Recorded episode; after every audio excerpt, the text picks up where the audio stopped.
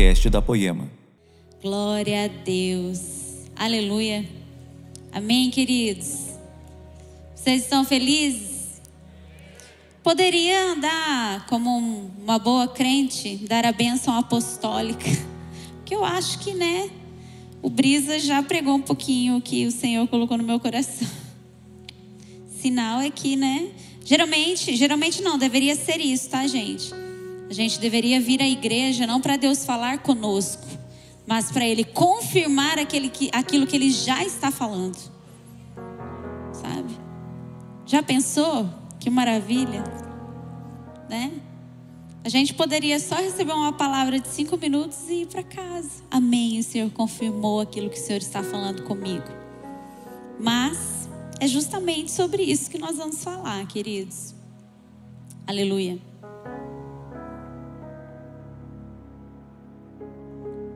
Abre aí a Bíblia em Êxodo, capítulo 40. Nós vamos compartilhar um pouquinho aqui do que o Senhor. Eu não mandei a mensagem para o pessoal colocar no, na tela, porque eu já tinha preparado algo, mas assim, de repente, domingo eu fiz o ofertório em São José dos Campos. E quando eu saí de lá, o Senhor me disse que eu deveria falar sobre isso. Não tinha nada a ver com o que eu tinha preparado. Então, o Senhor foi ministrando ali muito no meu coração. Êxodo 40 diz assim: O Senhor disse a Moisés. Só vou explicar o contexto até aqui, rapidinho a gente lê, porque a gente vai ler bastante a Bíblia hoje. Acredito que a grande maioria aqui saiba de toda a história, né? Deus criou o mundo, criou o homem, né? Criou a mulher, deu autoridade para que eles governassem sobre a terra, sobre tudo que existia. E de repente eles deram ouvidos a Satanás, né? E por esse motivo o pecado entrou no mundo e eles foram expulsos do jardim de encontro com o Senhor. Eles não puderam mais se encontrar com Deus ali face a face como faziam todas as tardes. Eles foram expulsos daquele lugar. E Deus, por sua misericórdia, quando eles viram que estavam nus, cobriram ele, eles com pele, já mostrando, né, como seria a redenção do homem. E ali, depois de, do primeiro pecado, nós vemos assim, uma bola de neve, né? Cada vez mais crescendo. Era pecado em cima de pecado, pecado em cima de, de pecado. E Deus, em todo tempo, tentando levantar alguém para resgatar o seu povo, para que eles voltassem o seu coração para o Senhor. Até que, né? Deus levanta ali Abraão, Isaac, Jacó e vai indo e dá várias promessas, né? E aí chega Moisés e Deus pede para que Moisés liberte o povo que estava cativo no Egito e leve eles de volta à terra para onde Deus já havia prometido para Abraão. E nessa jornada ali, essa jornada ela é descrita aqui no, no livro de Êxodo. Isso significa êxodo, tá, gente? Êxodo? É por isso que o nome deste livro é Êxodo, porque é a partida do Egito em direção à terra de Canaã, tá? A terra prometida, a terra que mana leite e mel, a terra que o Senhor prometeu para o seu povo. OK? Vamos ler aí Êxodo 40. O Senhor disse a Moisés: é o último capítulo deste livro, OK? O Senhor disse a Moisés: arme o tabernáculo, a tenda do encontro, no primeiro dia do primeiro mês. Coloque a arca da aliança dentro dele e pendure a cortina interna para proteger a arca. Depois traga a mesa para dentro, coloque sobre ela os utensílios, traga também um candelabro, instale suas lâmpadas. Põe um altar de ouro para o incenso Diante da arca da aliança, pendure a cortina à entrada do tabernáculo. Coloque o altar do holocausto diante da entrada do tabernáculo, a tenda do, do encontro. Ponha a bacia entre a tenda do encontro e o altar e encha de água. Em seguida, arme o pátio ao redor da tenda e pendure a cortina de entrada do pátio. Pegue o óleo da unção, unja o tabernáculo e toda a sua mobília para consagrá-los. Assim ele será santo. Verso 10. Unja o altar do holocausto e seus utensílios para consagrá-los. Assim ele será santíssimo. Depois unja a bacia, seu suporte para consagrá-los. Traga Arão e seus filhos até a entrada da tenda do encontro e lave-os com água. Vista Arão com as roupas sagradas, unja-o e consagre-o para que me sirva como sacerdote. Traga os filhos de Arão e vista-os com as túnicas. Unja-os como ungiu o pai deles, para que também me sirvam como sacerdotes. Com unção, os descendentes de Arão são separados para o sacerdócio para sempre, de geração em geração. Verso 16 diz assim: Moisés fez tudo que o Senhor lhe havia ordenado. Vamos continuar, vamos ler a Bíblia, gente. O tabernáculo foi armado no primeiro dia do primeiro mês do segundo ano. Para armar o tabernáculo, Moisés colocou as bases em seus lugares, encaixou as armações, prendeu os travessões e levantou as colunas. Em seguida, estendeu a tenda sobre a estrutura do tabernáculo e por cima colocou a cobertura conforme o Senhor havia ordenado. Verso 20. Pegou as tábuas da aliança e as colocou dentro da arca. Prendeu a arca as varas para, para transportá-la e a cobriu com a tampa o lugar de expiação. Depois, trouxe a arca da aliança para dentro da tenda do encontro e pendurou a cortina interna que a protegia, conforme o que? O Senhor havia ordenado. Verso 22. Em seguida, Moisés colocou a mesa da tenda do encontro do lado norte do lugar santo, do lado de fora da cortina interna. Arrumou sobre a mesa os pães da presença diante do Senhor, conforme o Senhor havia o que? Ordenado. Verso 24 Pôs o candelabro dentro da tenda do encontro, em frente à mesa do lado sul do lugar santo. Acendeu as lâmpadas na presença do Senhor, conforme o Senhor havia ordenado. Colocou também um altar de ouro para o incenso na tenda do encontro, diante da cortina interna, e queimou sobre ele incenso perfumado, conforme o Senhor havia ordenado. Verso 28. Pendurou a cortina à entrada do tabernáculo e colocou o altar do holocausto perto da entrada do tabernáculo, a tenda do encontro. Apresentou sobre o altar um holocausto e uma oferta de cereal, conforme o Senhor havia ordenado. Verso 30. Em seguida, Moisés colocou a bacia entre a tenda do encontro e o altar e encheu-a de água para que os sacerdotes pudessem se lavar.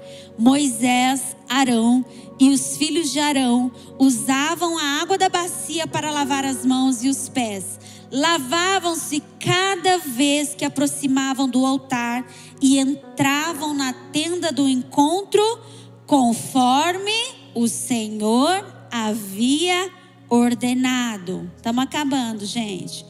Moisés pendurou as cortinas que cercavam o pátio ao redor do tabernáculo e do altar e colocou a entrada do pátio. Assim, Moisés finalmente terminou o trabalho.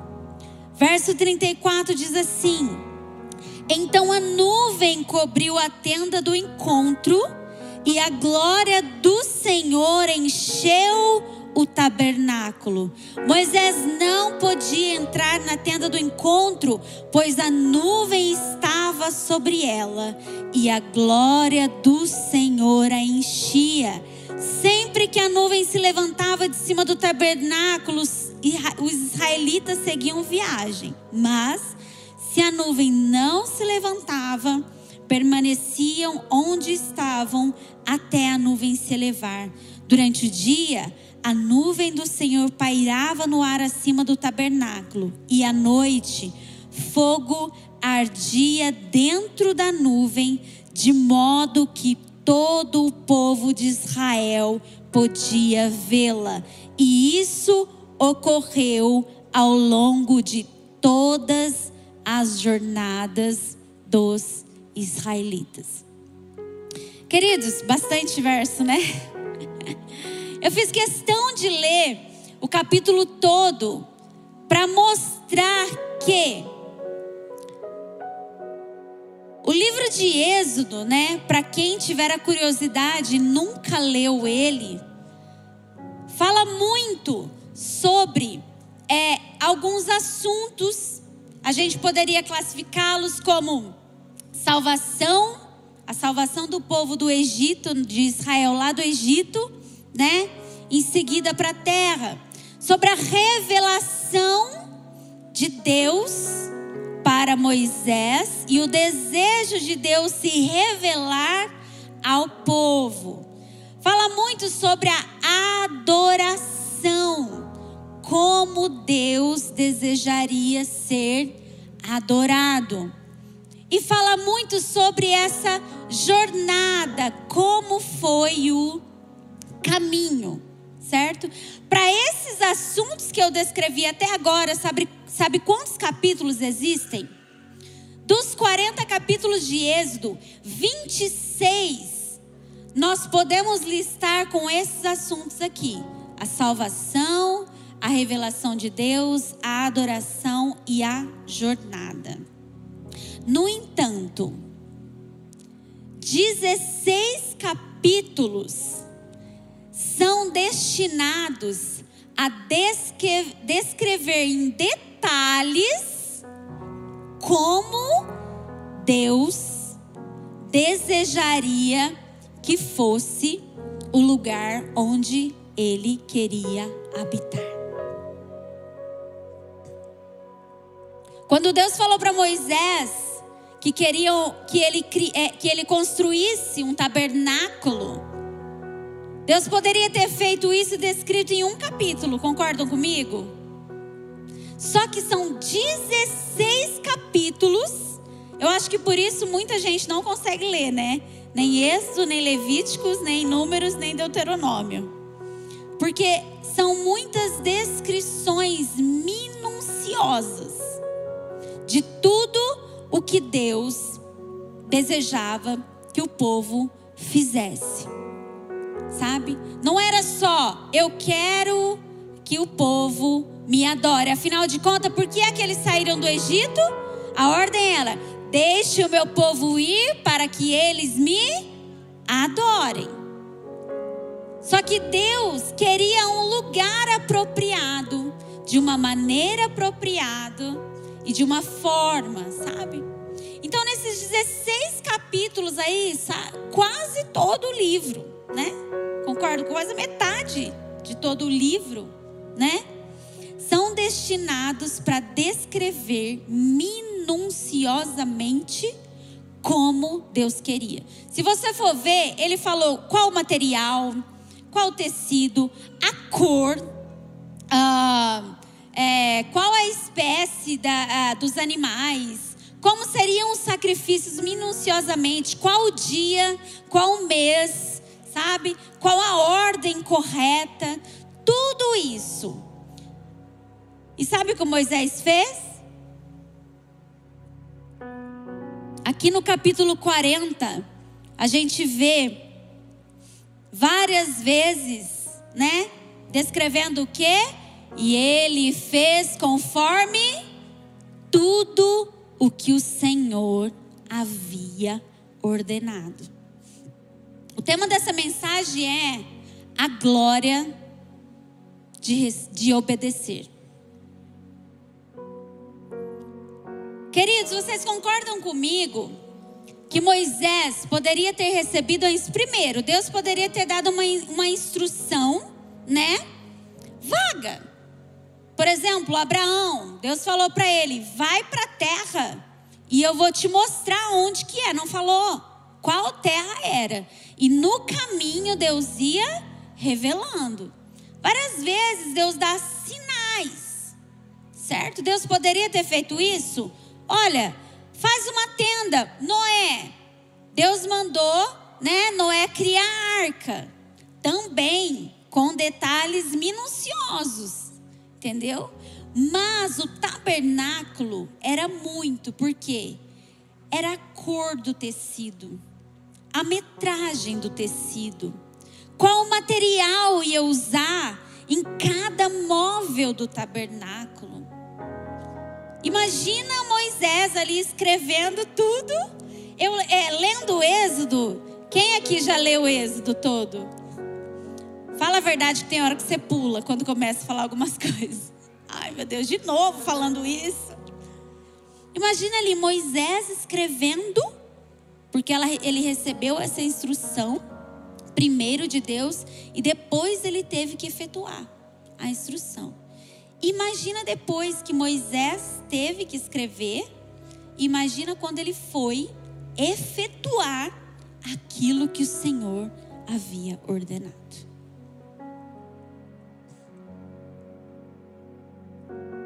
Era muita coisa, concordam comigo? Sim ou não? Mas a palavra diz que ele fez tudo conforme o Senhor havia ordenado.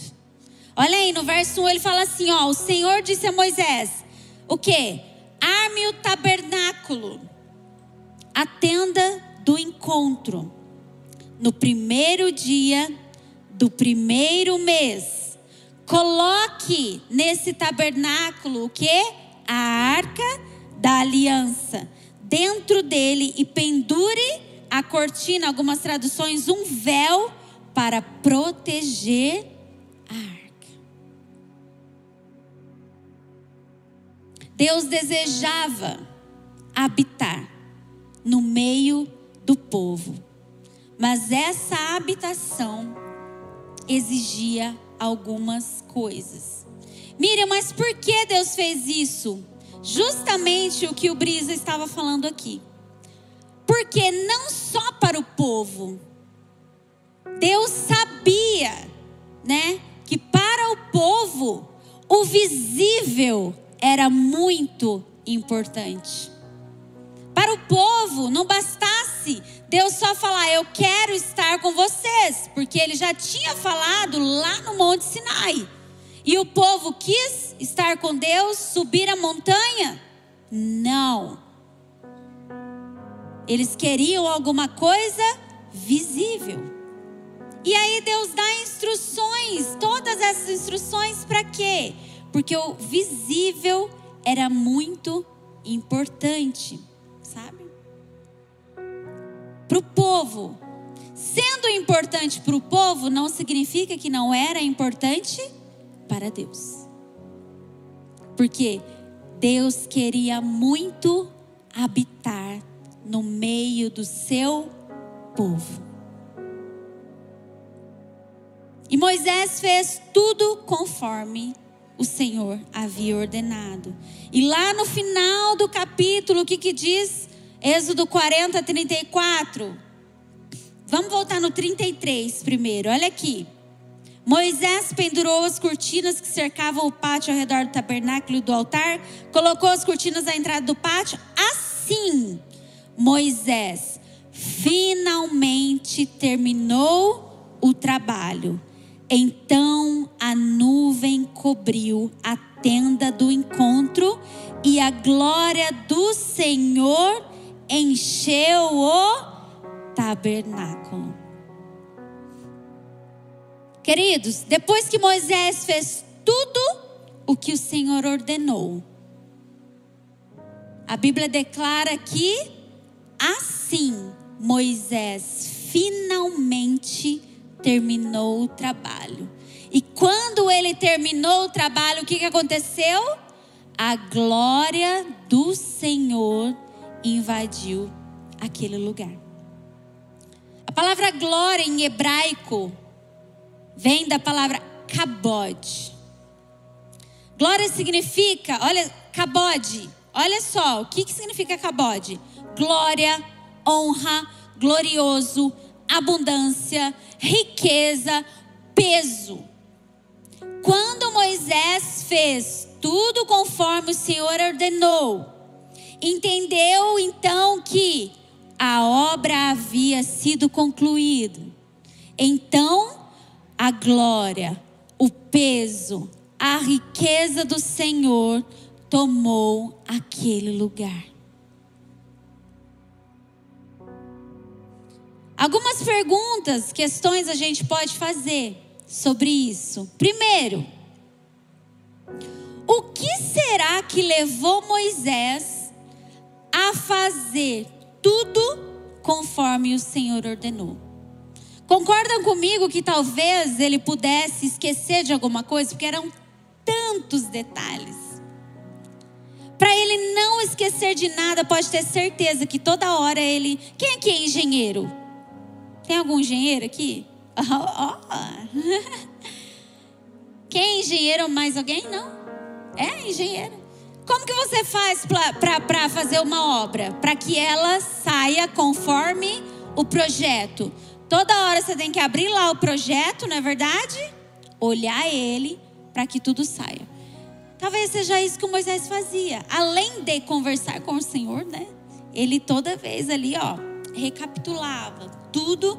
E a Bíblia ainda diz que antes disso aqui, dele decretar agora a obra está completa, ele saiu supervisionando detalhe por detalhe para ver se tudo estava conforme o Senhor havia ordenado.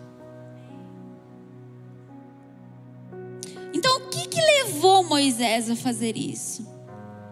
Queridos, eu acredito que o que levou Moisés a fazer tudo conforme o Senhor havia ordenado foi o Sinai. Lembra da sarça ardente? Quando ele viu ali a sarça pegar fogo, mas não se consumir. E aí ele ouviu e viu Deus.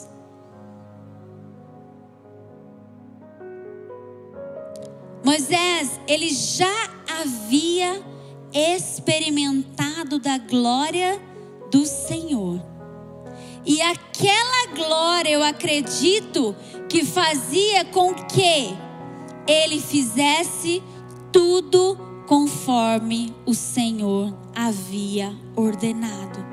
Talvez se alguma coisa de repente ali, quando ele foi verificar se tudo estava certinho, se alguma coisa estivesse fora do lugar ou não estivesse da maneira que o Senhor pediu, eu acredito que ele de alguma maneira tentava organizar aquilo e fazer com que o povo fizesse certinho. Por quê?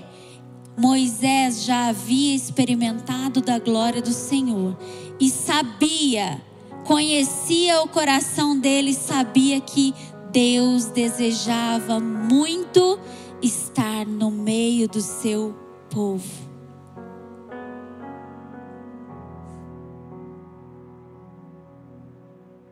Queridos, não tem como. Quanto mais nós conhecemos a Deus, quanto mais nós experimentamos da glória dele, quanto mais nós nos relacionamos com o Senhor, mais nós o amamos e mais buscamos fazer tudo conforme ele ordena. Para para pensar, concorda comigo ou não? De vez em quando, né, lá no seu devocional, vem aquilo, puxa vida. Não era isso que o Senhor pediu. Senhor, o que eu posso fazer? Me perdoa. Não é?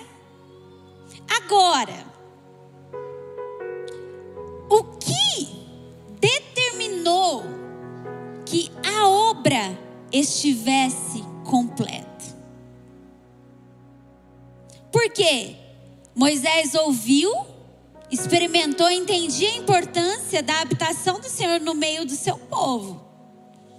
Mas a gente entende que o que determinou que a obra estava completa? Somente quando vi, todos viram ali o tabernáculo de pé? Sim ou não? Quando Moisés viu que estava tudo conforme o Senhor havia ordenado. Aí a palavra fala: assim, Moisés finalmente terminou o trabalho. Somente quando ele viu que estava tudo perfeito, como Deus queria, ele falou: Agora eu terminei. Agora eu fiz do jeitinho que Deus queria. A obediência de Moisés em ouvir a Deus e agir como ele disse. A obediência também de Israel em trazer ofertas. Porque na verdade, os artesãos, né, marceneiros, todo mundo ali que esteve envolvido com o trabalho, foram muito importantes para a construção do tabernáculo? Sim. Mas primeiro, a ordem era: peça para que o povo tragam as ofertas. Se o povo não tivesse obedecido e trazido as ofertas, não haveria a construção do tabernáculo. Então entende que Moisés recebeu a instrução, mas é, deveria haver pessoas para executar aquilo que ele ouviu de Deus. Não era, não foi só Moisés que teve que obedecer. Todo o povo, mesmo eles não tendo experimentado da glória do Senhor. Porque um homem experimentou, porque um homem mostrou, falou o que ele experimentou, expôs para o povo, o povo viu o brilho na face dele, tamanha era a glória no encontro dele com Deus. Então o povo estava disposto a fazer também conforme o Senhor havia ordenado.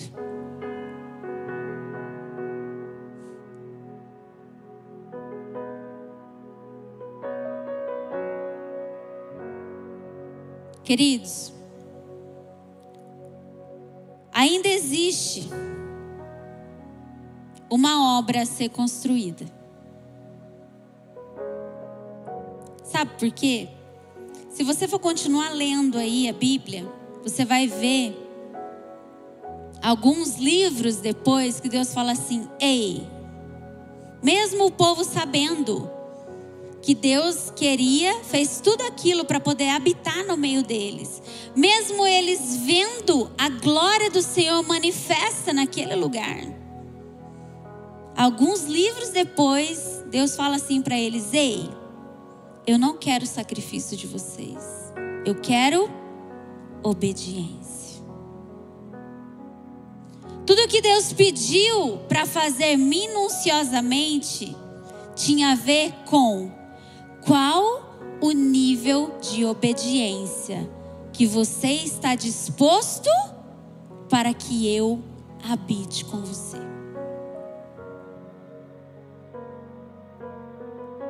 Lá em Abacuque 2,14 diz assim: ó, pois a terra se encherá do conhecimento da glória do Senhor, como as águas cobrem o mar. Você viu como Deus é bom?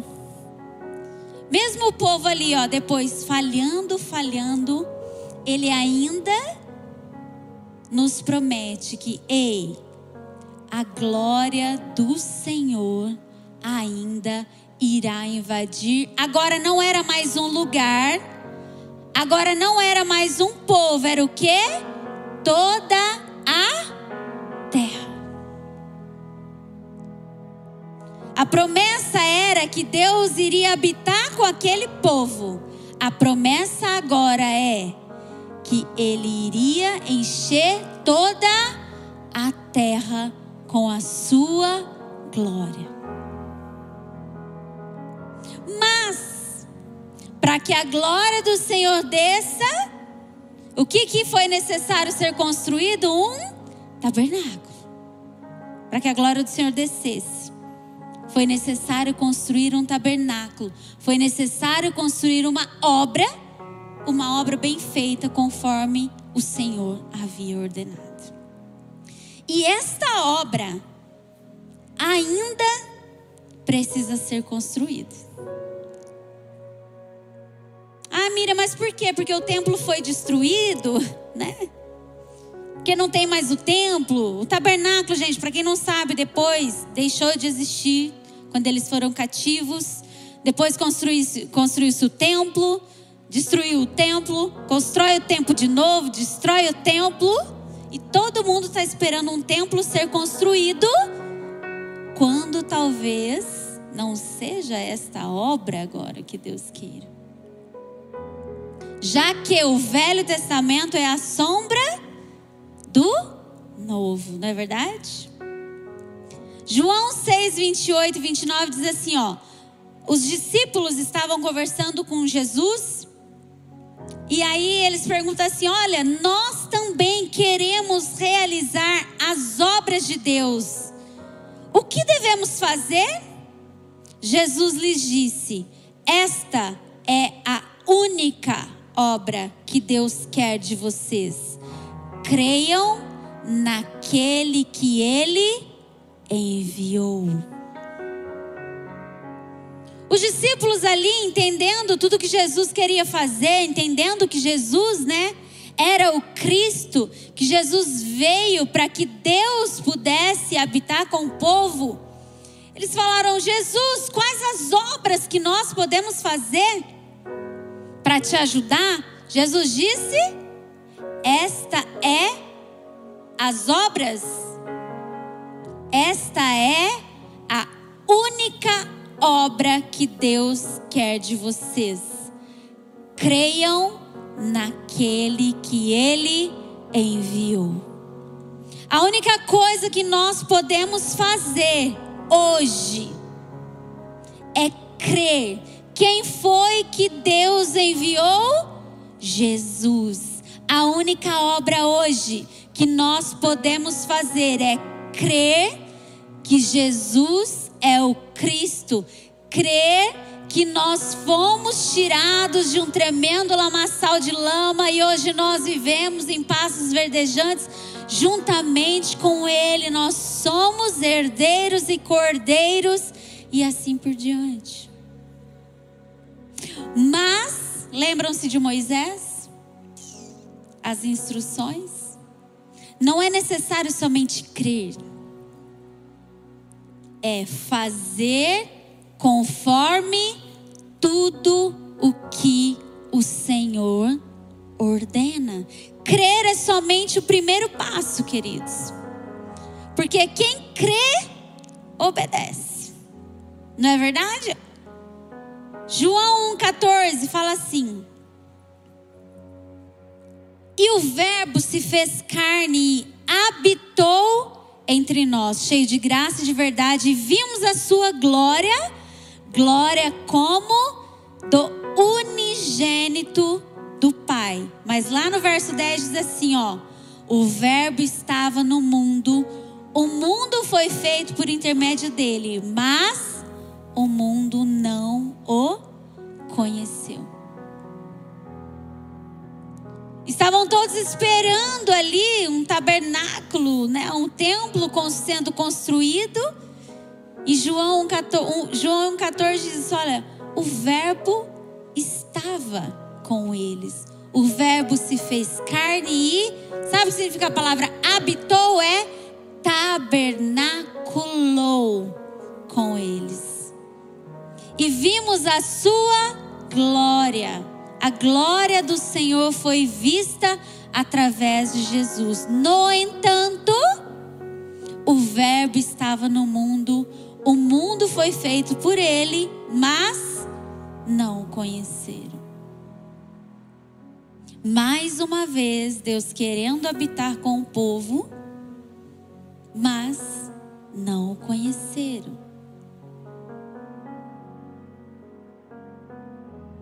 Queridos, eu quero que nessa noite você saia daqui crendo que ainda existe a promessa de que nós podemos experimentar da glória de Deus. Já experimentamos, quantos aqui já provaram um pouquinho da glória do Senhor? Mas a promessa é que toda a terra se encherá da glória do Senhor. Se isso ainda não aconteceu, é porque a obra ainda não está completa. Porque quando a obra foi completa, a glória do Senhor invadiu aquele lugar. João 14, 23 diz assim, ó. Vamos no, no verso 1.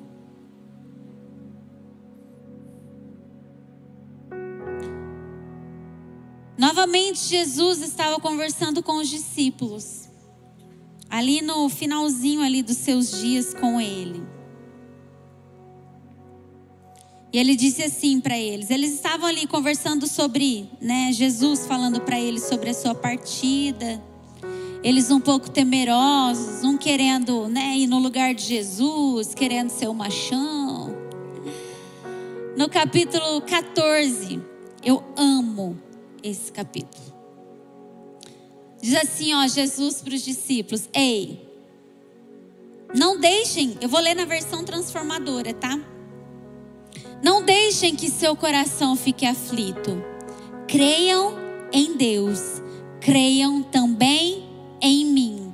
Na casa de meu pai há muitas moradas. Se não fosse assim, eu lhes teria dito: eu vou preparar lugar para vocês. E quando tudo estiver pronto, virei buscá-los para que estejam sempre comigo onde eu estiver. Vocês conhecem o caminho para onde eu vou. Na casa de meu pai há uma morada. Na casa de meu pai há muitas moradas. Mas tem gente ainda que acha que Deus está preparando uma casinha lá no céu, né? Tem gente ainda que acha que, mire, o que são essas moradas? São várias casas que Deus está construindo no céu.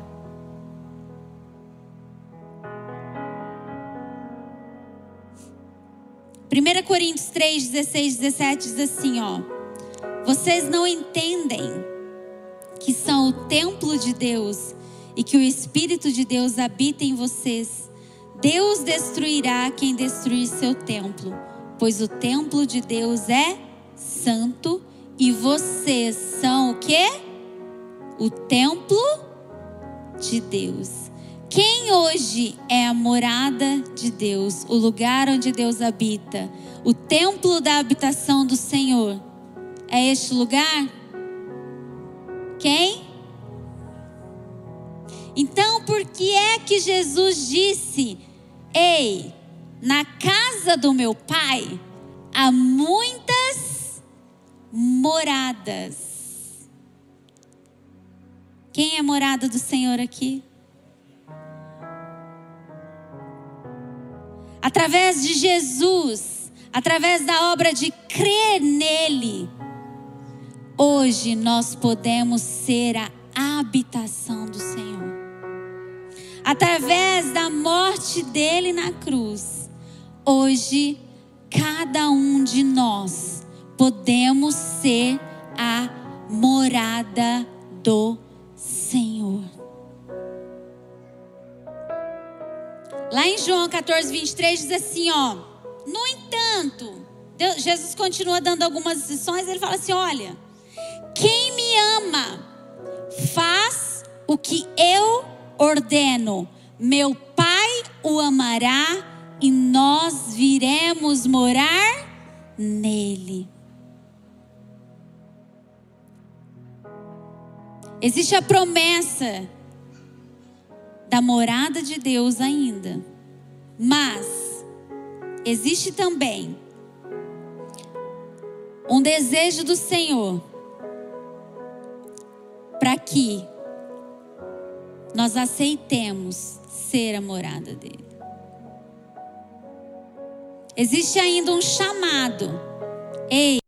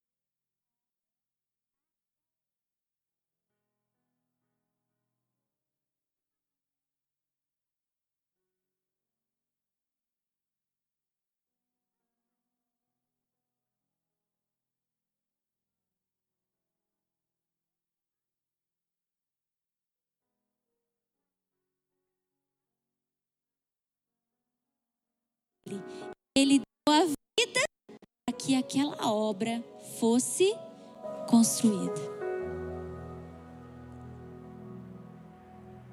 Lá no verso 1 do Dias do 40, ó. O Senhor disse a Moisés: arme o tabernáculo. Miriam, o que é que o Senhor pede hoje então?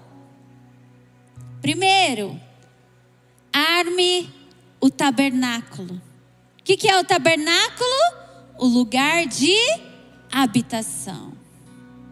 Nós precisamos todos os dias ali estar dispostos a armar o tabernáculo para o Senhor. Crer que ele veio para estar com o seu povo. Que mais?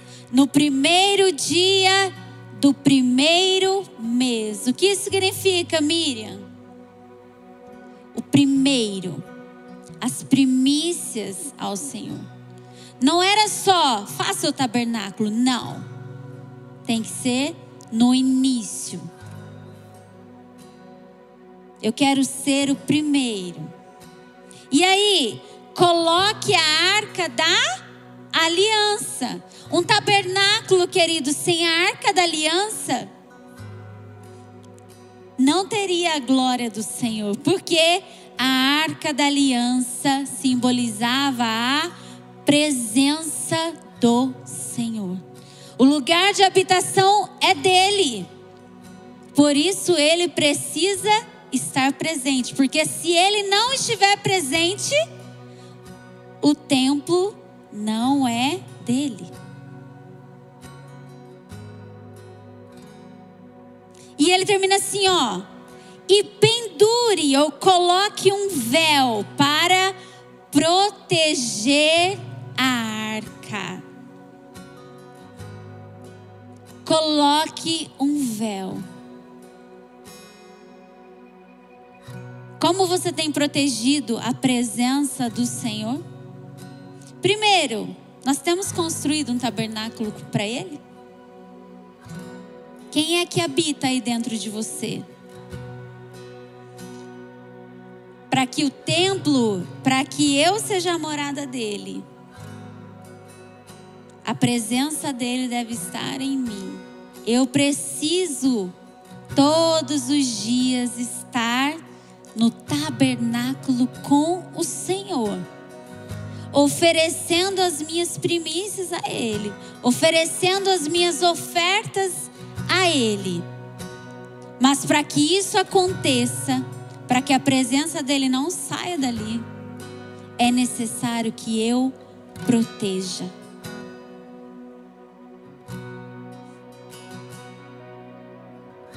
Qual o nível de entrega? Qual o nível de obediência que nós estamos dispostos a fazer para que a obra seja completa, para que ela seja conforme o Senhor ordena e para que a glória desça em toda a terra.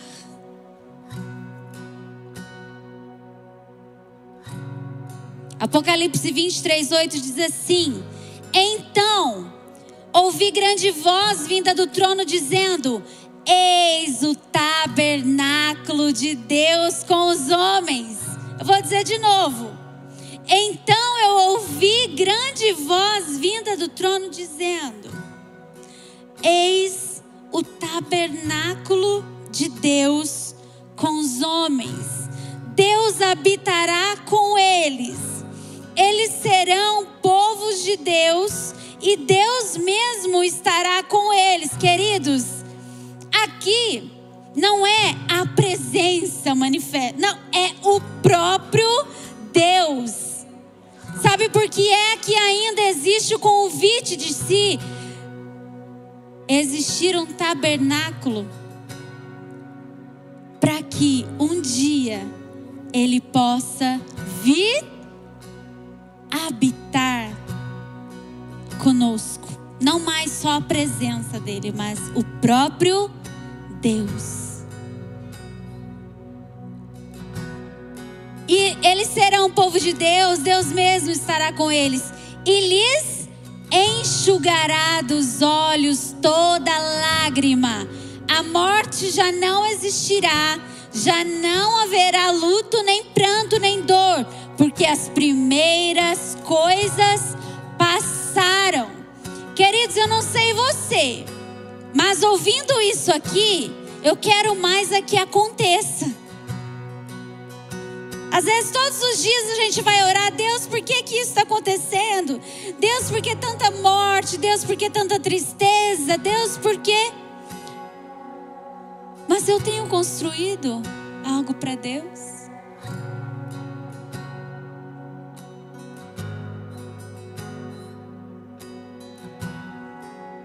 Continuando, diz assim: E aquele que está sentado no trono disse: Eis que faço novas todas as coisas. E acrescentou: Escreve, porque estas palavras são fiéis e verdadeiras. Disse-me ainda: Tudo está feito. Eu sou o Alfa, o Ômega, o princípio e o fim. Eu, a quem tem sede, darei de graça da fonte da água da vida. O vencedor herdará estas coisas, e eu lhe serei Deus, e ele me será filho. Quem será filho? O vencedor.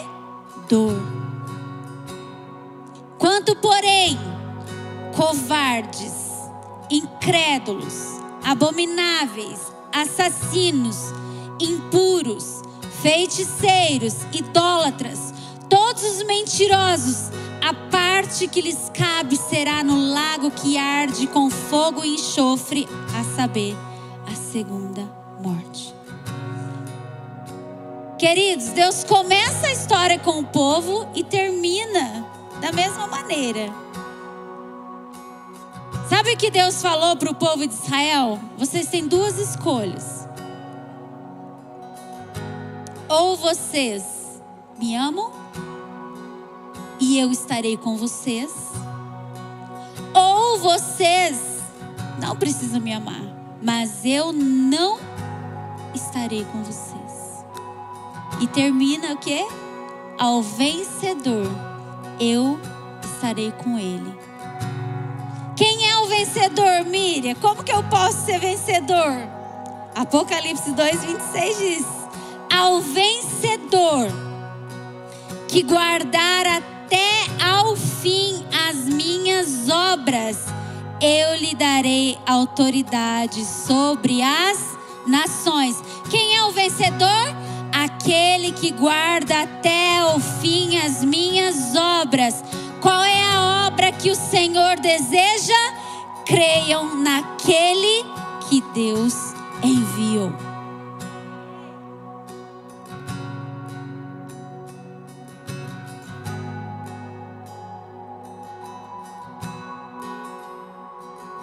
Será que nós temos tido fé como Deus quer? Ou quando Ele não diz não, quando Ele diz não, quer dizer, será que é Deus?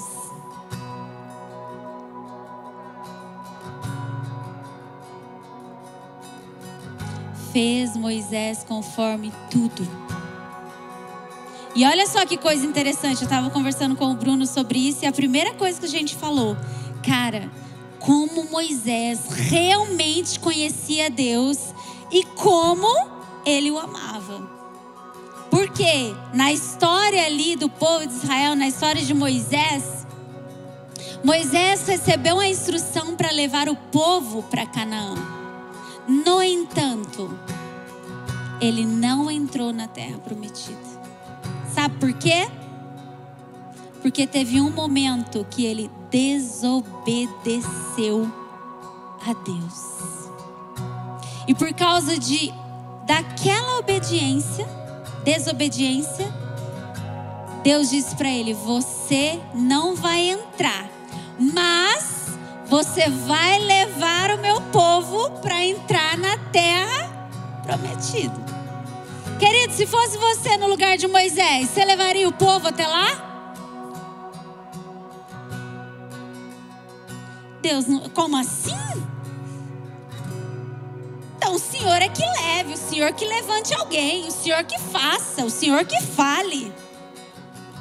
Queridos, ele amava tanto a Deus, era tão obediente, temente ao Senhor, ele se arrependeu e levou o povo até antes de entrar na terra prometida. Mas olha só que coisa interessante.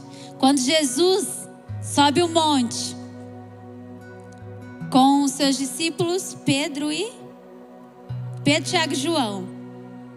O mesmo do barquinho. De repente, num ambiente de glória, quem é que pisa ali na Terra Santa? Moisés e Elias. Num ambiente de glória, Moisés aparece, pisa na terra santa. Por quê? Porque mesmo Deus falando não, ele obedeceu. Ele obedecendo, ele provou da glória do Senhor. Apocalipse 12, 11, para nós terminarmos, queridos. Diz assim: eles, pois, o venceram por causa do sangue do Cordeiro e por causa da palavra do testemunho que deram. E, mesmo em face da morte, não amaram a própria vida.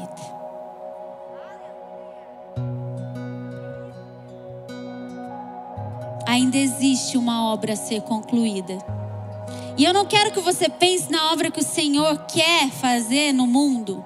Eu quero que você pense o que o Senhor quer fazer em você. Porque Ele não vai alcançar o mundo se você não for alcançado.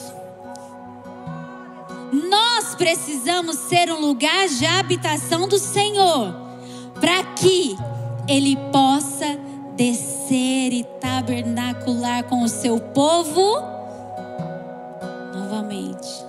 Levar-nos novamente ao jardim onde o homem via a Deus face a face.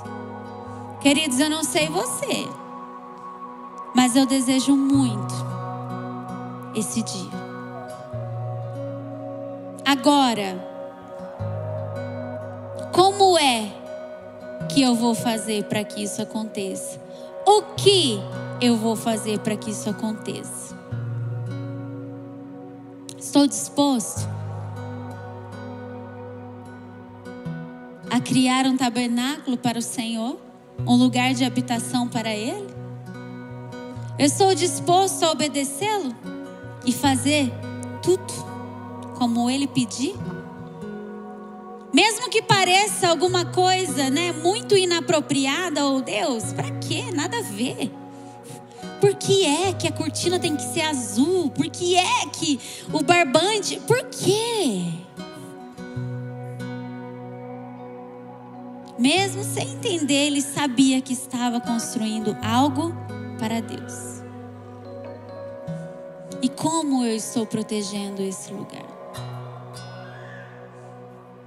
Deus continua desejando. E não é quando às vezes quando fala isso, ai, mirei algo futuro, não. A glória dele encheu o tabernáculo quando tudo estava conforme tinha ordenado. A glória do Senhor pode invadir a nossa vida hoje. Hoje mesmo, se eu estiver disposta a oferecer ao Senhor a minha vida em obediência, em dedicação, Senhor, eu quero que este lugar seja o lugar da tua habitação. Eu não quero mais fazer a minha vontade, eu quero fazer conforme tudo o que o Senhor ordenou. Hoje mesmo, a glória dele pode encher a nossa vida. Se coloque de pé, queridos.